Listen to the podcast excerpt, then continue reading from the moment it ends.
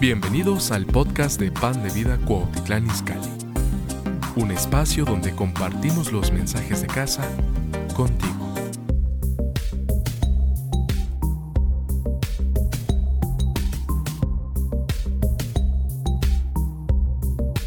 Y bueno, yo quiero hablar en esta tarde a todos los que nos están viendo en línea y todos los que están aquí de manera presencial.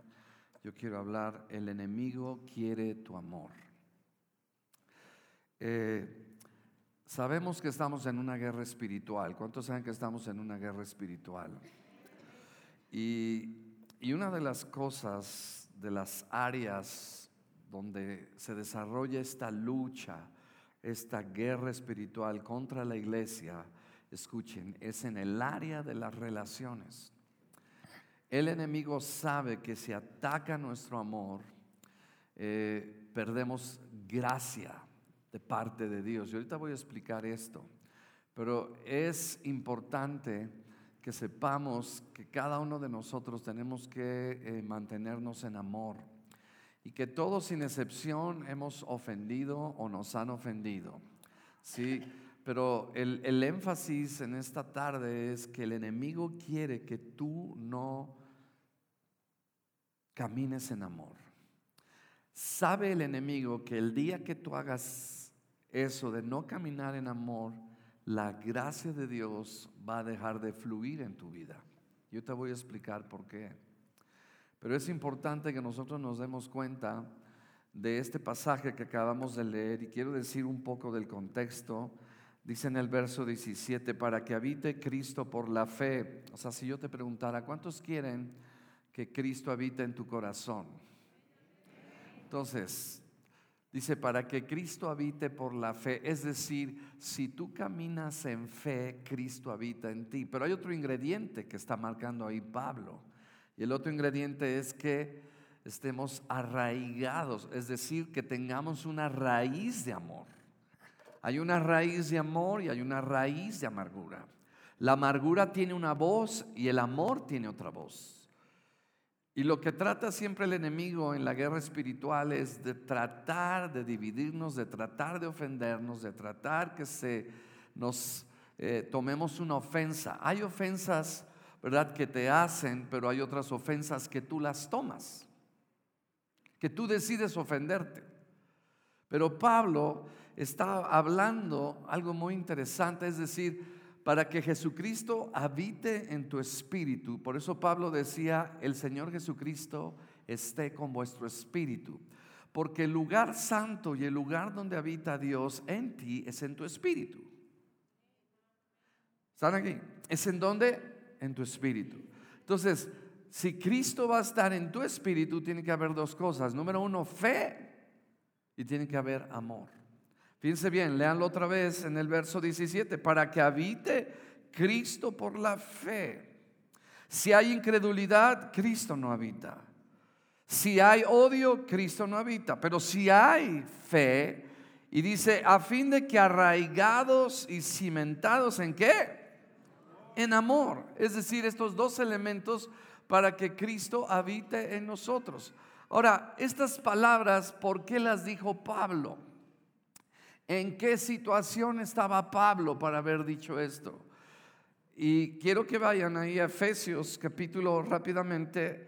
Efesios 3:13 dice, por lo cual pido que no desmayéis a causa de mis tribulaciones por vosotros, las cuales son vuestra gloria. Es decir, los creyentes de la iglesia de Éfeso estaban desanimados por causa de que Pablo estuviera en la cárcel. Fíjense bien, por lo cual pido que no desmayéis a causa de mis tribulaciones por vosotros. Wow. Ahora, aquí la pregunta que te hago en esta mañana, en esta tarde, ¿cuántos de nosotros estamos dispuestos a sufrir una tribulación por otros? Wow. Y Pablo estuvo dispuesto. Ahora, los creyentes de Éfeso estaban desanimándose. Y Pablo les dice que ellos tienen que ser fortalecidos con poder en el hombre interior por su espíritu. Ahora, fijarse bien, Pablo está en la cárcel Y el que está en la cárcel está animando a los que están fuera de la cárcel. Increíble este hombre, ¿no? Ahora, ¿por qué Pablo dijo para que habite Cristo por la fe, arraigados y cimentados vuestros corazones en amor? Entonces, cuando empiezo a meditar y pensar en lo que Pablo está hablando, de que él estaba siendo prisionero en la cárcel, en una cárcel fría, en una cárcel romana, en una cárcel donde los romanos eran crueles, él está preso en una cárcel por una sola razón, por predicar el Evangelio y la salvación a los gentiles. Ahora, imagínate, Pablo no lo acusaron de robo, no lo acusaron de narco, no lo acusaron de ninguna cosa. O sea, la única cosa por la cual lo metieron a la cárcel es por predicar a Jesús. Es decir, él era inocente. Yo quiero que te pongas un poquito en los zapatos de Pablo. Imagínate que a ti te meten a la cárcel y tú no hiciste nada.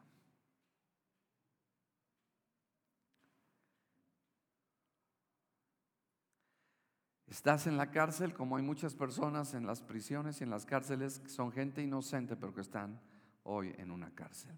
Pablo era inocente. Sin embargo, Pablo tuvo que proteger su corazón porque estando en la cárcel, Imagínate, tú sabes que estás en la cárcel y eres inocente y que las acusaciones que te hicieron son mentiras y son falsas y por esas acusaciones tú estás en la cárcel. Entonces, estando en la cárcel, ¿qué es lo que tu corazón va a luchar? Tu corazón va a empezar a luchar contra el enojo, la ira, la amargura, en contra de esas personas que te acusaron falsamente y por esas acusaciones fuiste a la cárcel. ¿Me están siguiendo? Entonces Pablo le está escribiendo a los creyentes de Éfeso y les dice, ¿saben qué? Yo podía amargarme aquí en la cárcel. Dios lo permitió. Él sabe lo que está haciendo. No lo entiendo, pero no ha terminado mi vida. Dios tiene un propósito. Y saben una cosa, muchas veces Dios va a permitir ciertas cosas, aún ofensas que nos hacen o nosotros hacemos porque somos personas imperfectas. Pero una cosa es que tenemos que crecer en el amor. Y la vida cristiana se trata de esto. Entonces, piensa un momento, tú eres inocente, Imagínense, yo acuso falsamente a Oscar. Lo meten a la cárcel por unas mentiras que yo dije. ¿En quién creen que Oscar va a estar pensando? En mí. No sé si me entienden. Este desgraciado. ¿Sí me explico? O sea, él va a pensar en mí porque yo lo acusé falsamente. Y Pablo dice, yo no desmayo estando en la cárcel, aun cuando soy inocente, por una razón, porque fortalezco mi hombre interior por el Espíritu Santo y mantengo la fe y me mantengo en amor. Es decir, cada uno de nosotros tenemos que proteger nuestro corazón, porque cada momento en la vida, y a veces la vida no es justa, ¿sí? pero momentos en la vida donde nos lastiman, nos ofenden. Y tenemos que proteger nuestro corazón porque el enemigo está intentando a cada momento sembrarnos una raíz de amargura. Y la amargura tiene una voz. Digan, la amargura tiene una voz. ¿Qué dice la amargura? La amargura te dice, no lo saludes. La amargura te dice, habla mal de esa persona porque él habló mal de ti. La amargura te dice, hazle daño. Pero el amor te dice, bendícelo. El amor te dice, abrázalo. El amor te dice, hazle bien, aunque no lo merezca. Y por eso Pablo está diciendo, para que habite Cristo por la fe. Es decir, Cristo estaba con Pablo en la cárcel, en su espíritu. Y Jesús estaba allí Pero él sabía que lo que lo hace vencedor es que se mantuvo con una raíz de amor y no de amargura. Y muchas veces suceden estas cosas. Somos personas. A ver, ¿cuántos han ofendido alguna vez a alguna persona? Levánteme su mano, por favor. ¿Y los pies? Sí. Entonces, todos hemos ofendido. Y, escuchen, algo que quiere el enemigo es sacarte de la jugada en la vida cristiana. Cuando Él ataca tu amor. Él no quiere que mantengas tu amor. Él quiere que mantengas rencor, resentimiento, amargura, porque sabe que cuando Él te tiene de esa manera, tarde o temprano, Él te va a hacer caer en tu caminar cristiano. Escuchen esto. ¿Cuánta gente se ha ofendido con el cuerpo de Cristo, con la iglesia, etcétera? Se apartan, se van. Está pensando que los ofendieron, pero no dicen lo que ellos hicieron tampoco.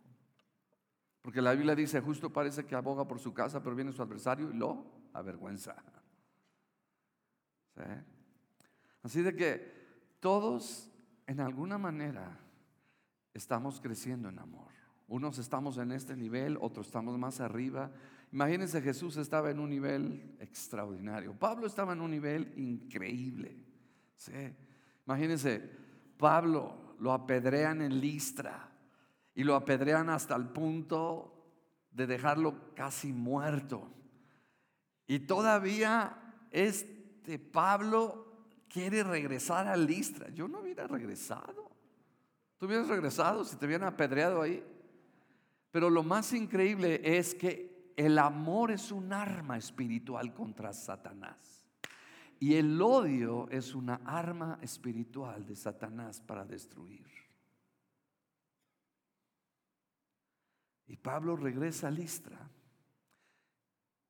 Y con el amor y el perdón se abre una iglesia. Impresionante. Entonces, tenemos que darnos cuenta que el enfoque del enemigo es tu amor.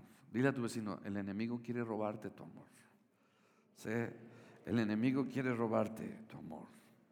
El enemigo quiere robarte tu amor. Ahora, por eso dice arraigados y cimentados aquí. ¿En qué? En amor.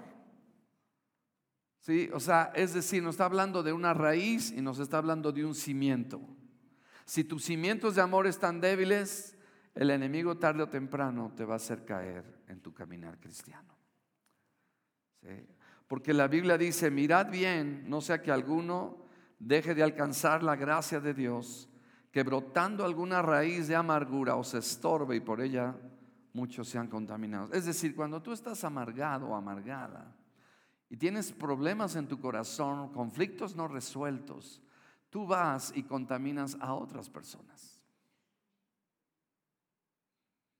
No me miren con esa mirada escalense. Pero es la verdad. Cuando tú tienes una raíz de amor, a pesar de eso, no lo decides porque es un sentimiento, sino lo decides por un acto de tu voluntad, de hacer la voluntad de Dios. Pero al hacerlo, Dios te da su gracia y su amor que no tenías por esa persona. ¿Sí? Entonces, o tenemos una raíz de amor, un cimiento de amor, o tenemos una raíz de amargura, un cimiento de ajenjo. Y cuando tenemos un cimiento de ajenjo, nos enojamos, estamos solamente mirando las faltas, tenemos un espíritu de juicio. Y esto afecta nuestro caminar cristiano. O sea, el, el enemigo sabe que si nosotros tenemos en nuestro corazón rencores, resentimientos, ofensas, y no resolvemos eso, esa ofensa es como una pequeña semilla que entra a la tierra de tu corazón. Y luego si tú estás alimentando esa ofensa, sí, me hizo esto y lo odio. Uy, ojalá se lo lleve el tren. Y, empiezas a alimentar em, y, saben una cosa, el enemigo siempre alimenta nuestras ofensas. ¿Me miran así? ¿A cuántos de ustedes se han sorprendido de repente que el enemigo les calienta la cabeza? Nadie, órale. ¿Verdad? Un, un, problema, una diferencia ahí en la relación conyugal. Y se va el esposo y durante todo el día la esposa está, y ahorita que venga, dile esto y el otro. Y además de todo. Y, cuando llega el marido, ya está así la mujer. Que cuando ve el esposo a la esposa, dice, ay Señor, un demonio. Perdón, mi esposa. Sí. ¿Por qué? Porque dejamos al enemigo operar en nuestras mentes, porque es la batalla espiritual. ¿Estamos?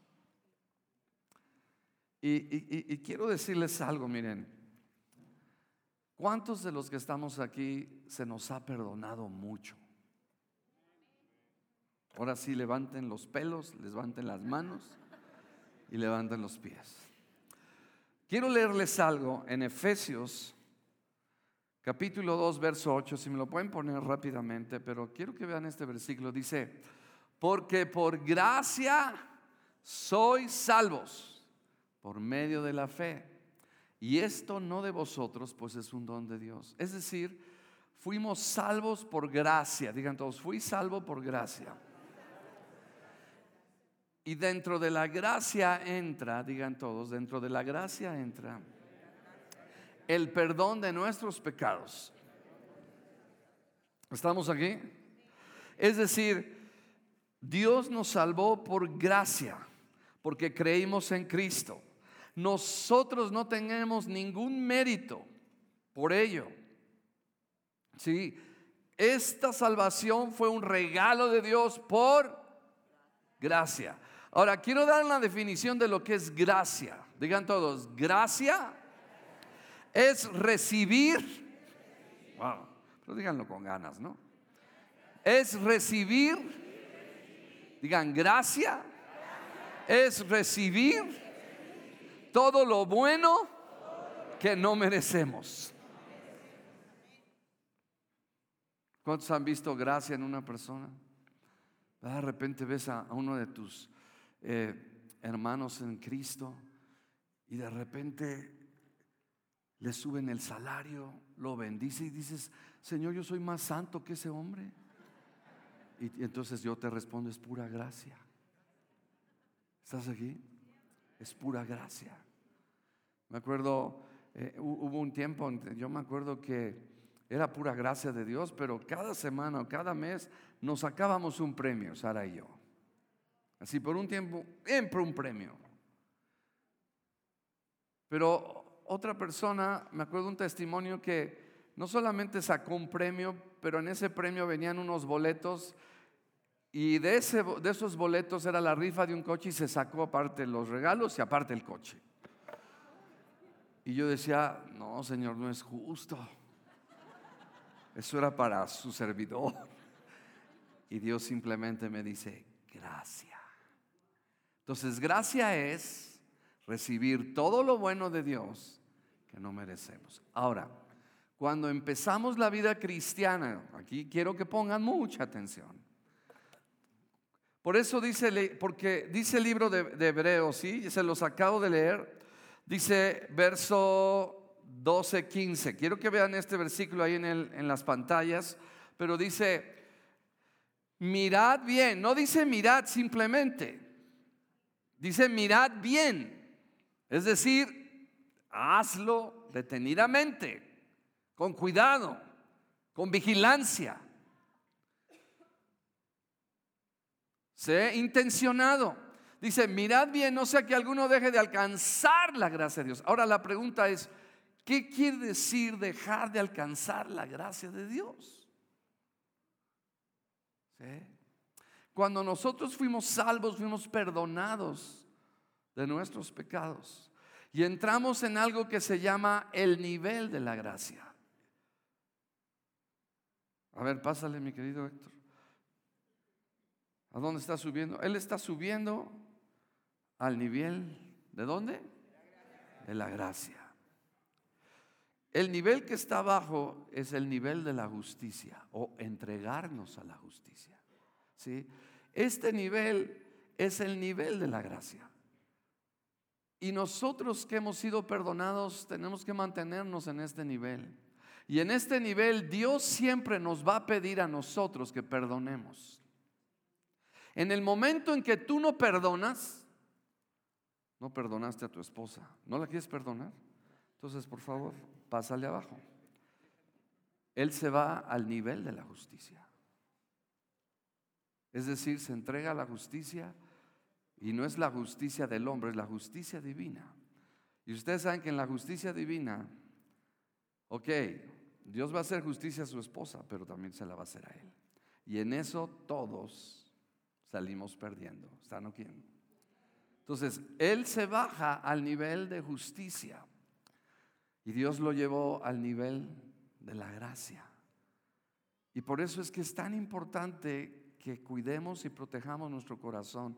Miren, en el día a día todos tenemos relaciones, todos tenemos fallas, todos tenemos un día malo, todos tenemos temperamentos, todos tenemos un momento donde fallamos. Pero en ese momento el enemigo siempre va a estar apelando a sembrar una semilla de amargura en tu corazón a que no perdones para que la gracia de Dios sea bloqueada en tu vida. Y cuando hablo de que la gracia de Dios es bloqueada en tu vida, es las bendiciones de Dios empiezan a ser detenidas. El poder de Dios, la provisión de Dios. ¿Me están oyendo? Dice ahí, alguno deje de alcanzar ¿Qué tengo que hacer para dejar de alcanzar la gracia de Dios? ¿Tener amargura? Eso es lo que dice Hebreos. Si yo tengo amargura, ¿qué dice la Biblia? Una raíz de amargura, dejo de alcanzar. Si no tengo raíz de amargura y tengo una raíz de amor, sigo. Vente para acá, gracias. Amigo, eres bienvenido al nivel de gracia. Pero ya perdonó a su esposa. Entonces otra vez sube al nivel de la gracia. ¿Te quieres allá o te quieres allá? según, verdad? Aquí. Bueno, vamos a dejarte aquí, ¿no? ¿Sí me explico? Es importante que nos demos cuenta que tenemos que proteger en, en estos últimos días estamos en un tiempo, en una guerra espiritual y la guerra espiritual está más, más fuerte cada día en el área de las relaciones. Sí. Y tenemos que cuidarnos, mis amados. Ahora, yo quiero que vayan conmigo, por favor, a, a Mateo, capítulo 18.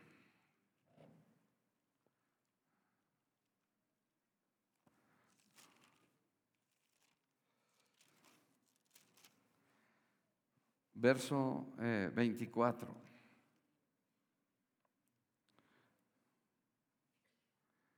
Mateo, ¿qué? 18:24. Se los leo. Dice, y comenzando a hacer cuentas, le fue presentado uno que le debía 10 mil talentos. A este, como no pudo pagar, ordenó su señor venderle y a su mujer e hijos. Estoy en el Evangelio según San Mateo, capítulo 18, verso 25, para aquellos que eh, no oyeron. A este, como no pudo pagar, ordenó su señor venderle y a su mujer e hijos y todo lo que tenía para que se le pagase la deuda. Ahora, ¿cuántos saben que todos teníamos una deuda con Dios? Y aún todavía, ¿verdad? Yo quisiera decir que de aquí en adelante ninguno va a fallar, pero ¿sabes qué? Todos vamos a fallar. Por eso mejor estoy en el nivel de la...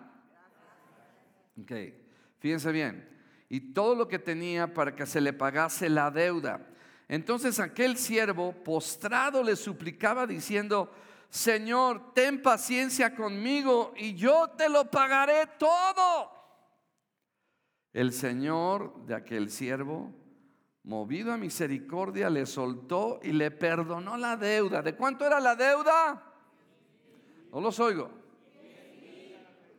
A ver, pásale, tú eres Tú me debes 10 mil dólares, hermanito.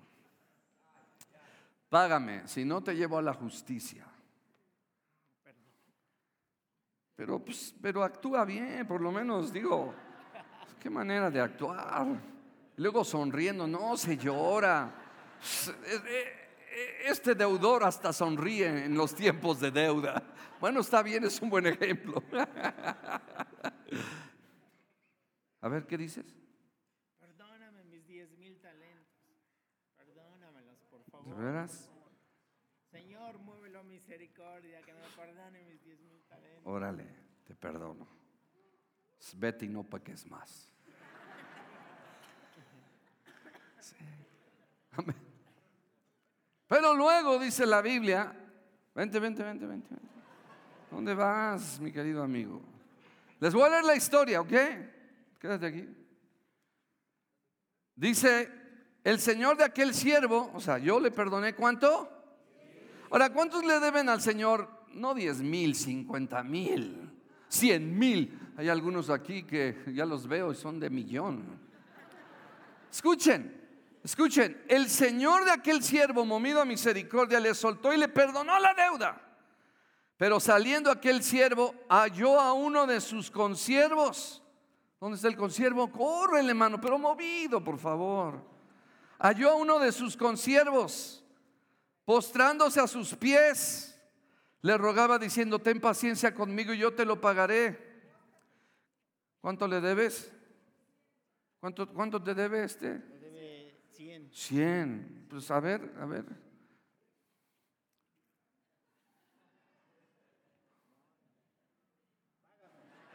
Oye, este, este, este, es, este es Álvaro, ¿eh? No. Pero ya, ya, entonces ya, vete, vete, vete. ¿Qué crees? ¿Qué crees? ¿Qué pasó? Y bueno, ¿y quién te invitó a la plataforma? Rápido, tengo, un- tengo algo que decirte. ¿Te acuerdas que me platicaste que te debían 10 mil dólares y los perdonaste? Sí. ¿Qué crees?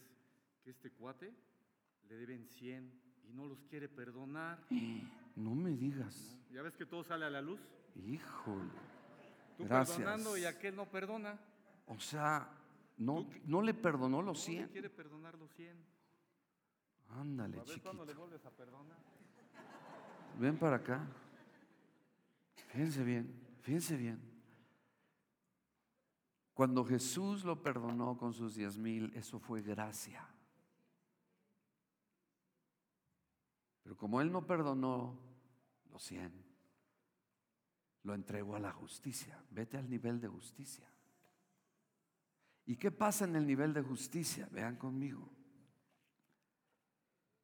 Verso 30, mas él no quiso, sino fue y le echó en la cárcel hasta que pagase la deuda. Viendo sus... Fíjense bien, este que le perdoné 10 mil, echó aquel a la cárcel por los 100. ¿A dónde estás? ¿Estás en la cárcel? Sí, vete allá es la cárcel.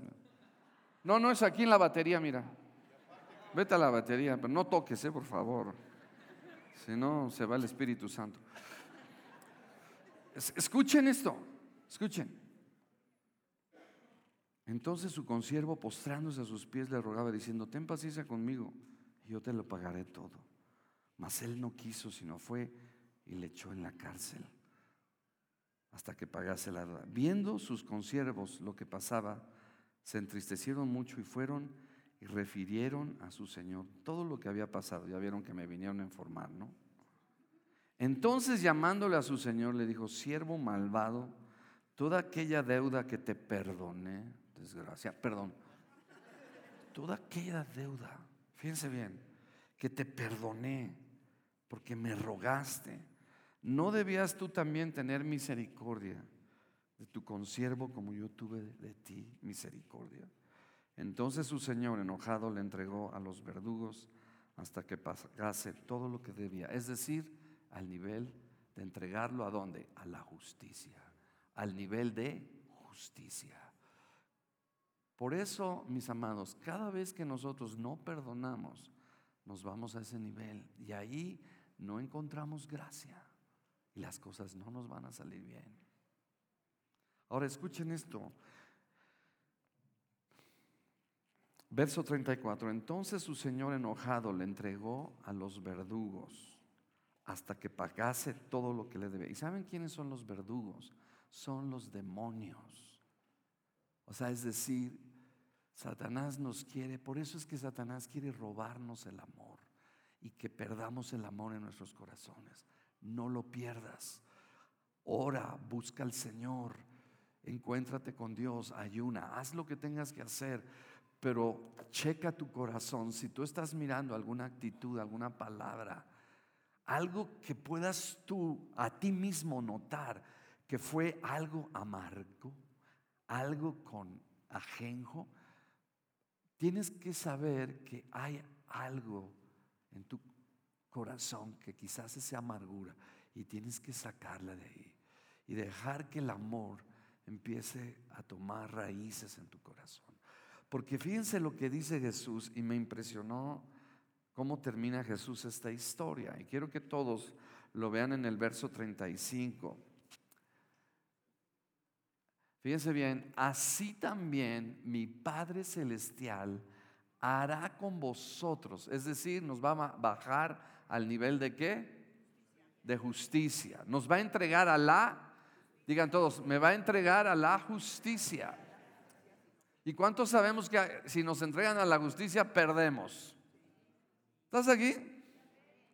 Dice, hará con vosotros si no perdonáis. Ahora, no dice si no perdonáis y luego cada uno a su hermano. No, pero dice algo Jesús, que a veces lo pasamos por alto. Dice, si no perdonáis de todo corazón. No dice a la mitad, tres cuartos, de todo corazón. Porque muchas veces perdonamos de labios, pero nuestra actitud es todo lo contrario. No hemos perdonado de corazón. No me miren Ay, Señor Jesús, me están mirando así medio acá, ¿eh? ¿Sí me explico? O sea, es algo de todo corazón. Por eso el enemigo está tratando, porque sabe que si nosotros no protegemos nuestro amor, escuchen, no podremos ganar la guerra espiritual. Gracias, Héctor.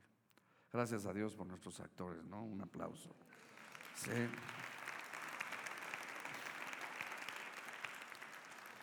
Es decir, eh, eh,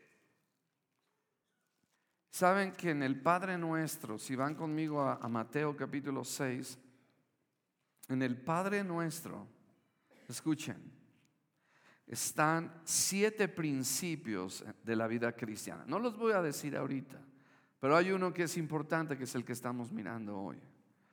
En el verso 12 del Padre nuestro 6:12 dice así, y perdónanos nuestras deudas como también nosotros perdonamos a nuestros deudores. Es decir, tú perdóname como yo perdono. Perdona como yo perdono. Pero si yo no perdono, tú no me perdonas. Y si Él no me perdona, porque yo no perdono, dejo de alcanzar la gracia de Dios. Y la gracia de Dios tiene que ver con todas las bendiciones de Dios en tu vida. La sanidad, el gozo, la presencia de Dios. Y que eso es lo más importante, que en tu espíritu la presencia de Dios empieza a menguar. Entonces, es, es importante eh, que nosotros eh, nos mantengamos. Por eso el enemigo siempre quiere que caminemos en amargura. Siempre quiere. Y saben, todos vamos a ser ofendidos y todos vamos a ofender. Pero una cosa sé que mientras el Señor no acabe contigo ni conmigo, Quizás no lo entiendas, quizás digo es injusto, no merezco esto, pero no ha terminado tu destino porque Dios en alguna manera va a usar eso para tu bien. Y Dios va a hacer algo para tu bien. A pesar de eso, Dios va a usar eso. Ejemplo tenemos, por ejemplo, José. José fue entregado y, fíjense bien, eh, todos los hombres ungidos de Dios, todos han sido perseguidos en el hecho de que Satanás les quiere quitar el amor de su corazón. El rey David fue perseguido por el rey Saúl, día y noche, haciéndole la vida imposible y David protegiendo su corazón. Imagínense, si David hubiera guardado rencor en el momento en que Saúl, imagínense, le dieron ganas de hacer del dos en la cueva. Y ahí está David escondido. No, hombre. Padre, gracias por entregar este desgraciado, perdón, este amado. O sea, en el, en el puro hecho de extender su mano, su corazón se turbó y dijo, ¿cómo yo podré extender mi mano contra el ungido de Dios? Y David mantuvo su corazón y protegió su corazón. Y sobre todo los que estamos sirviendo, tenemos que proteger nuestro corazón en el día a día. Todos los que estamos sirviendo tenemos que proteger nuestro corazón porque vamos a ser ofendidos y vamos a ofender. Y todos, cuando tú estés consciente de una ofensa, tú tienes que arreglar eso y ve y humíllate y pide perdón. Si tú no estás consciente de eso, bueno, es la persona responsable. Pero no es correcto. Imagínense si, si Oscar eh, me ofende y yo guardo eso en mi corazón y al año le digo, oye Oscar, es que ese día que te subiste al púlpito me molesté, porque yo no te di permiso de subir y tú te, oye, como si te subieras a mi coche sin permiso. Yo tengo esto contra ti. ¿Y, ¿Y, qué me va a decir Oscar? ¿Y por qué no me lo dijiste ese día? Por eso tenemos que llevar nuestra relación en el día. Esposos, esposas, servidores, equipos, de servicio, tenemos que cuidarnos. ¿Estamos? Imagínense, venden a José sus propios hermanos, lo meten a la cárcel y todo lo que estaba sufriendo, ¿quién creen que viene y nos recuerda quiénes nos lastimaron? Pues Satanás, tus hermanos te entregaron. Deberías de odiarlos, pero deberías de, cuando puedas, si salgas libre de esta cárcel, ve y destruyelos.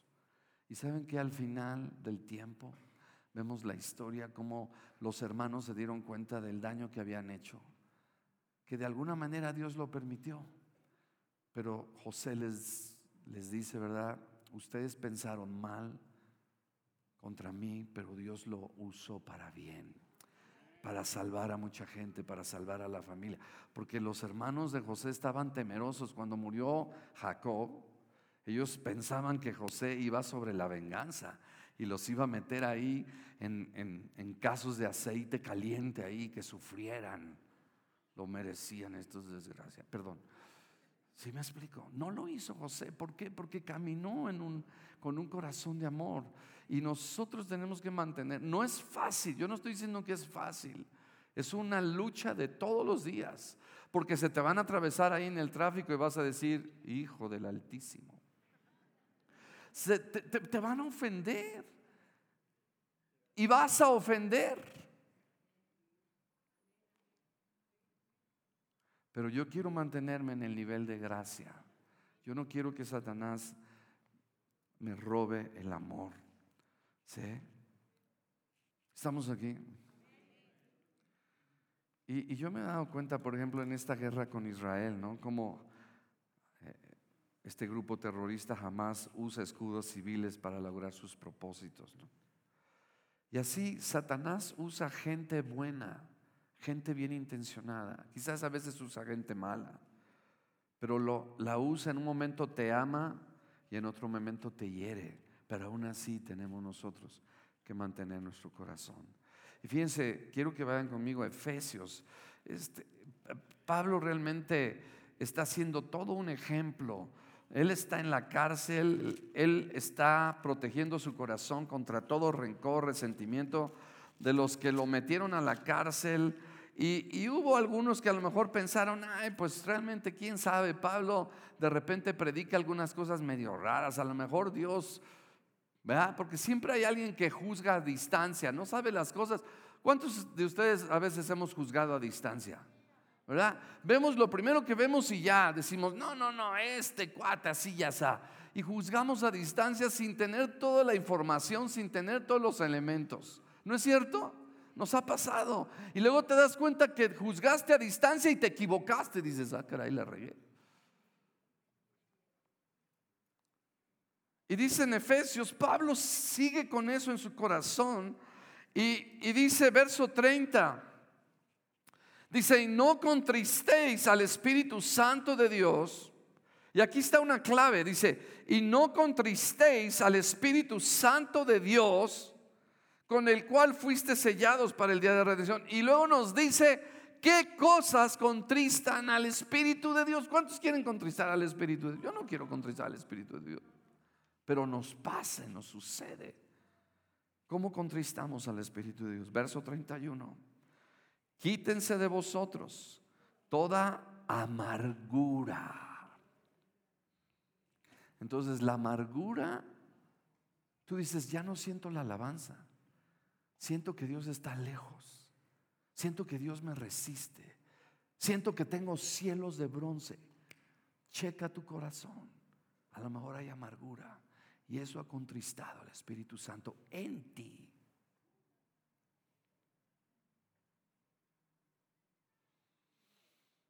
Respira.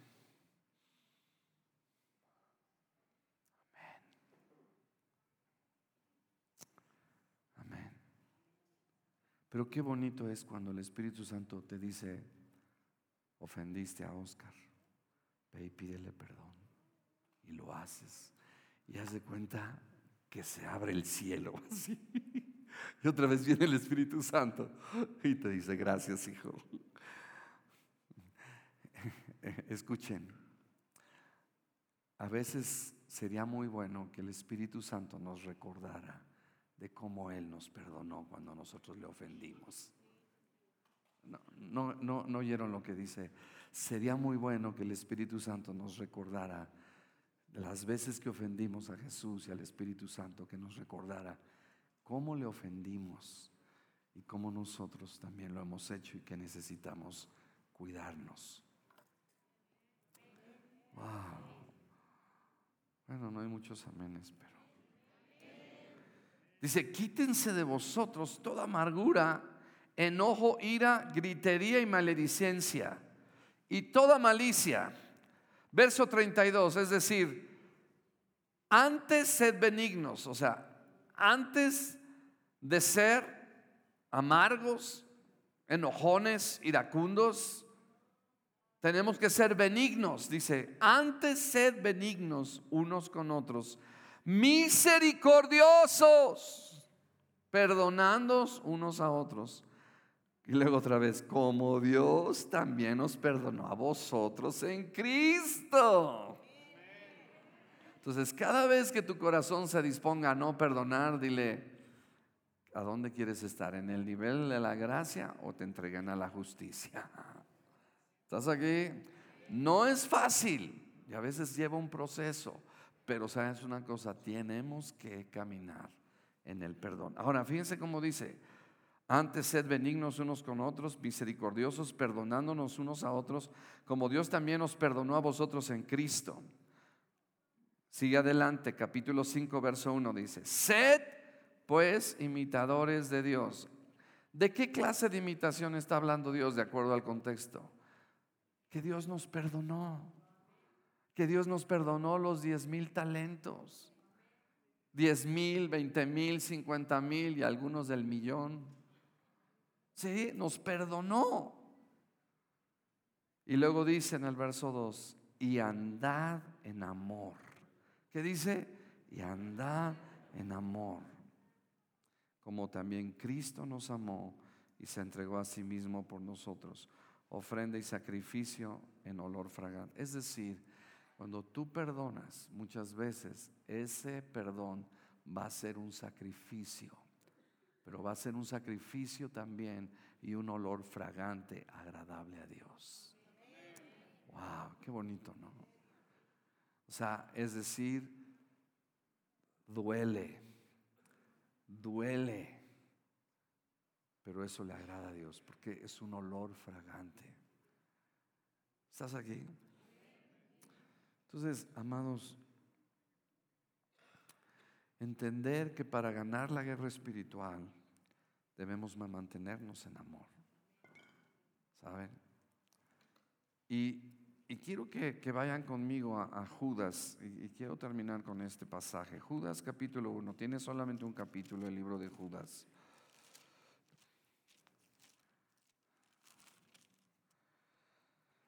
Wow. ¿Cuántos están en la gracia? Yo no lo sé. Eso tú lo sabes en tu corazón.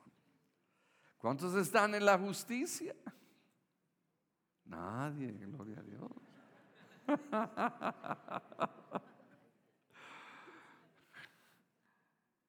Esto es serio y es muy delicado. Porque fíjense, Judas capítulo 1.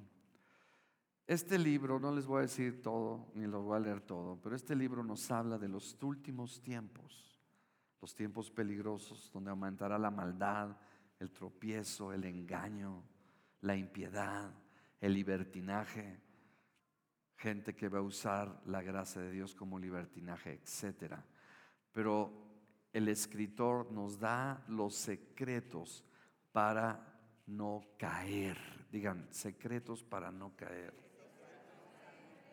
Y en el verso 21 es uno de los secretos.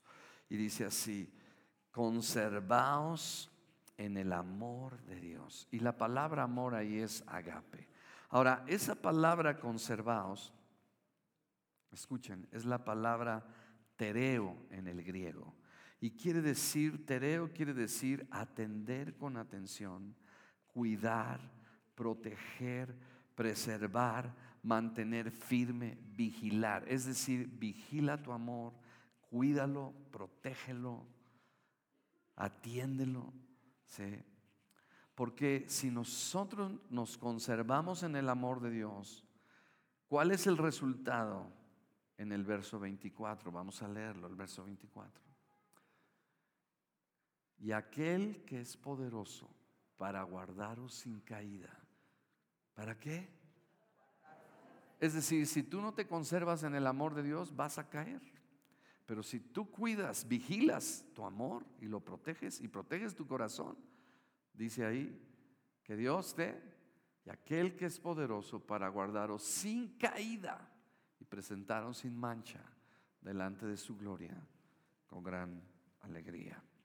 Y la Biblia dice, el y por haberse multiplicado la maldad, el amor de muchos se enfriará. Por eso concluyo, el amor es una arma contra el enemigo y el odio es una arma del diablo contra nosotros, contra la iglesia. Y, es, eh, es increíble eh, la- la- la palabra de Dios. ¿Sí? Pero cuando nosotros miramos cuáles son los principales mandamientos, nos damos cuenta que son dos. ¿No? ¿Estamos? Amarás al Señor tu Dios con todo tu corazón, con todas tus fuerzas y con toda tu alma. Y a tu prójimo como a ti mismo. Entonces, es importante que mantengamos nuestro corazón, protege, dile a tu vecino, protege tu amor. Dile a tu vecino, te perdono. Dile, es una palabra profética.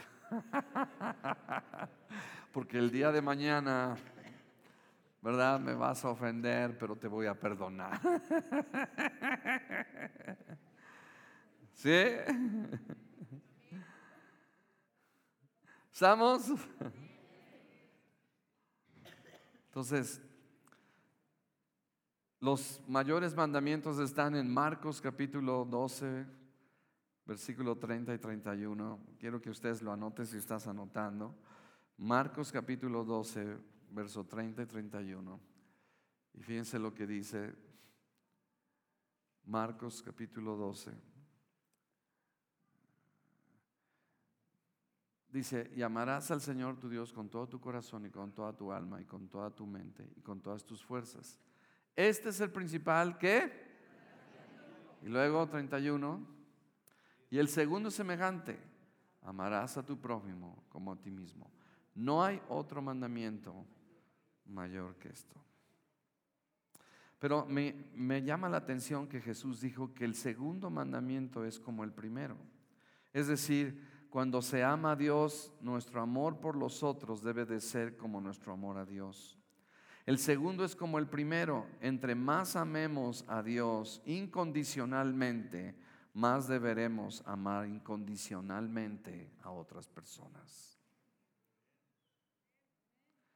Si Cristo nos ha aceptado mientras somos personas imperfectas, también nosotros debemos aceptar a los demás. Así de que familia, es importante que cuidemos nuestro corazón en el día a día, porque ¿cuántos saben? Y no estoy profetizando de una manera negativa, pero ¿cuántos saben que ofenderemos y seremos ofendidos? Y es importante mantenernos en el amor.